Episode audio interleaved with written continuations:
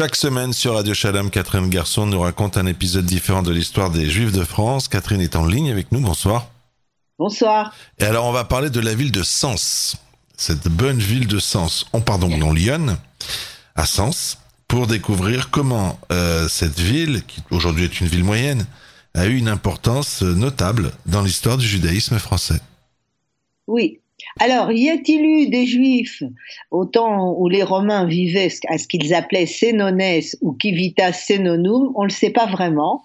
Ce qui est certain, par contre, c'est que l'existence d'une communauté juive à Sens est attestée dès le VIe siècle de l'ère commune, et que si l'on en croit la chronique écrite bien des siècles plus tard, l'archevêque local et primat de l'Église de toute la Gaule, un dénommé Anségise, expulsa les Juifs de cette ville vers 876. Le prétexte invoqué aurait été qu'ils étaient de mèche avec les Normands, qui, étaient alors les ennemis, euh, les ennemis. Si cette expulsion est réelle, certains historiens doutent de son existence, les Juifs ont dû revenir à Sens puisqu'on les retrouve sur place dans de curieuses circonstances au début du XIe siècle, comme l'écrit Gérard Nan, l'historien, dans son article sur les communautés juives de la Champagne médiévale, alors je cite, il semble que les juifs de Champagne étaient bénéficiés d'un traitement de faveur, particulièrement à Sens, où le comte Renaud II aimait tant les pratiques juives qu'il se faisait saluer du titre de roi des juifs.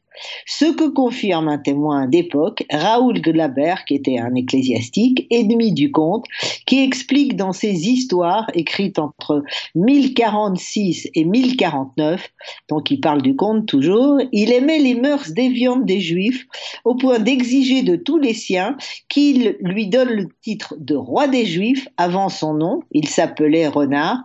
Le même ajoute que le comte avait adopté les usages des juifs et presque leur religion, c'est-à-dire il était un judaïsant.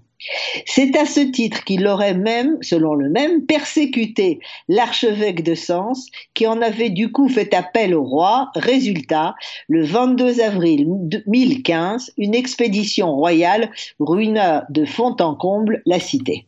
Bon, alors revenons aux Juifs. En 1146, donc euh, presque un siècle, le roi Louis VII autorisa officiellement les Juifs à résider à Sens. Ceux-ci vivaient autour des rues qu'on appelait la Grande et la Petite Juiverie et auraient reçu le droit d'y construire une synagogue, voire deux, et de posséder un cimetière. Selon une étude sur les juifs de Sens, l'école des juifs, c'est-à-dire leur yeshiva, ou la synagogue, était située dans la rue de l'Épée actuelle, et une autre aurait été située donc dans la rue de la synagogue. Alors, je cite quelqu'un, mais qui était bien postérieur à la, présence des Juifs sur place. C'était une maison de pierre qui estoua lambrissée par eau et encore de présent est appelée l'escole aux Juifs. Il y avait une tour dans la rue de la Grande Juiverie, une tour qui aurait servi de synagogue. Cette tour fut brûlée en 1202 et ce qui en restait se serait écroulé au XVIIIe siècle. Si les Juifs restent à Sens, l'Église continue à leur montrer une véritable hostilité, à tel point que, à la Noël 1180, le roi de France, Philippe Auguste, qui est de passage à Sens, fait de grands reproches à son évêque, Guy de Noyer, pour avoir exigé la mise en application des mesures prises par le Concile de Latran, notamment celles concernant l'interdiction pour les Juifs d'avoir des domestiques chrétiens. Pire, un chroniqueur local accuse ce même évêque de Sens d'être responsable du massacre de Bray-sur-Seine en 1190. Alors, dans ce village de l'actuelle Seine-et-Marne, après l'exécution d'un chrétien qui avait assassiné un juif, une rumeur avait couru selon laquelle les juifs locaux avaient crucifié le meurtrier pour se moquer de la mort de Jésus. Le roi Philippe Auguste a cru à cette légende et a envoyé son armée et a ordonné que tous les membres de la communauté soit brûlée sur des bûchers. À l'approche du XIIIe siècle, les choses vont un peu évoluer favorablement, le, un temps. Longtemps, ça va pas durer. En 1198, le même évêque de Sens permet, alors peut-être qu'il a fait chouva, à tous les exilés de revenir sur ces terres, à tous les juifs qui veulent venir là.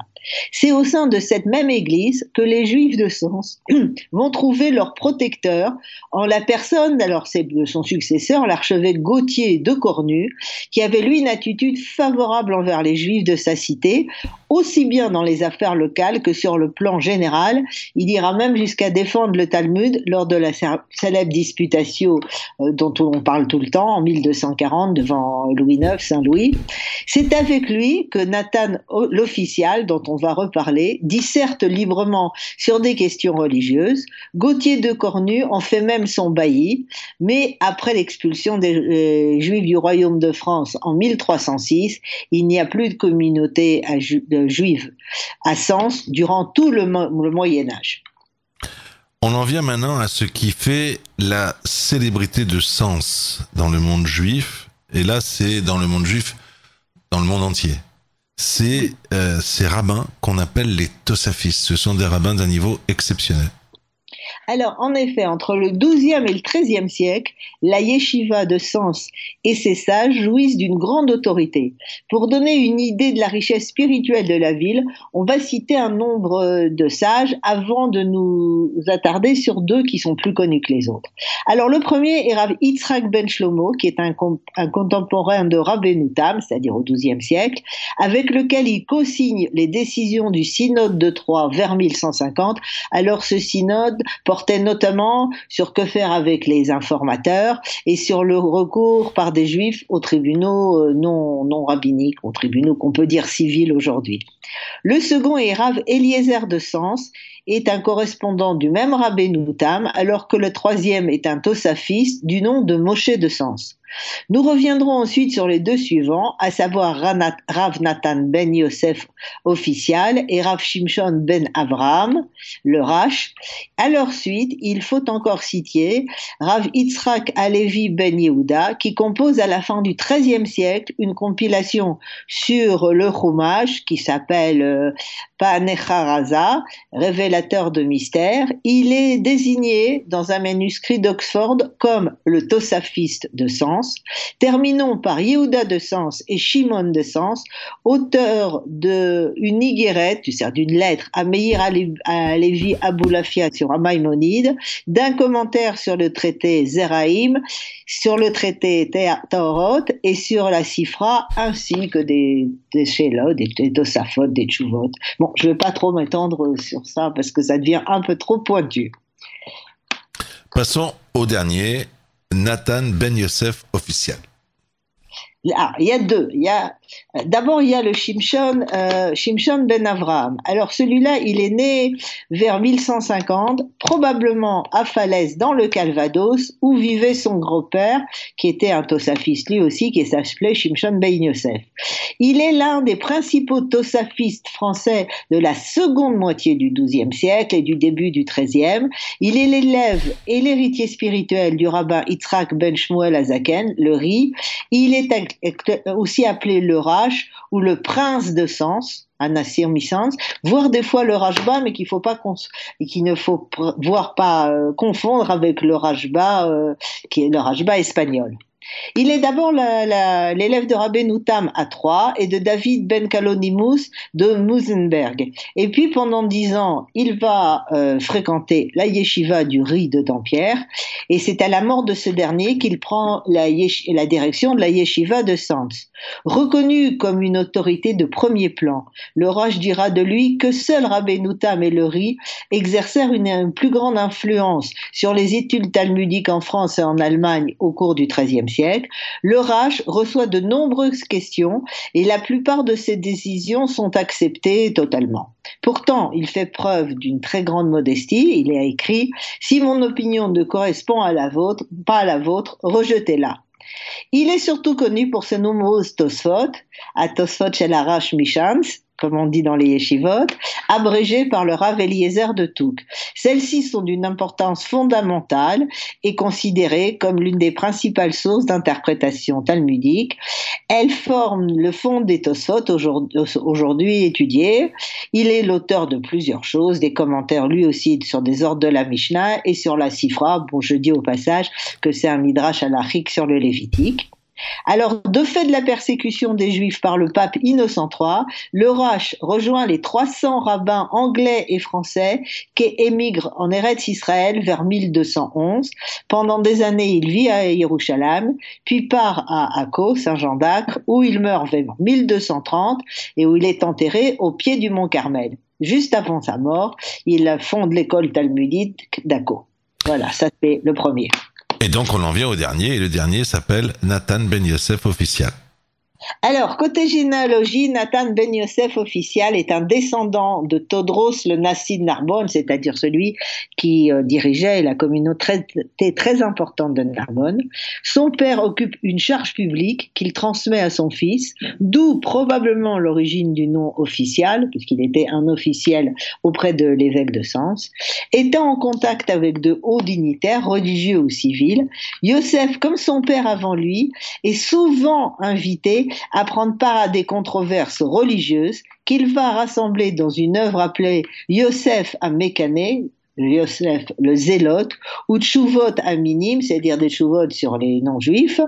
En fait, c'est le récit de ses controverses, de ses propres controverses, ainsi que celles de son père et de quelques autres rabbins français. Alors, la liste des personnages chrétiens qui figurent dans son ouvrage est impressionnante, c'est-à-dire ceux avec qui il a eu des controverses. Le pape Grégoire, probablement Grégoire X, les évêques de Sens, de Mans, de Meaux, de Vannes, d'Angers, de Poitiers, d'Angoulême et de Saint-Malo, le confesseur du roi euh, Louis IX, etc., etc. On ne va pas tous les citer. La caractéristique principale de ces controverses de facture classique porte sur les dogmes chrétiens ou venant réfuter des attaques contre les juifs, par exemple le crime rituel. Alors, ce qui les caractérise tout ça, c'est la liberté de parole affichée par les participants juifs qui ne se contentent pas de rester sur la défensive, mais attaquent très souvent leurs opposants. Et on est en plein Moyen Âge, et donc il faut un certain courage. Ils sont sûrement en ça, ils ont l'appui de l'évêque dont on a parlé plutôt avant, qui effectivement aimait bien les juifs et les laissait parler librement. Alors on va donner pour terminer un exemple parmi d'autres.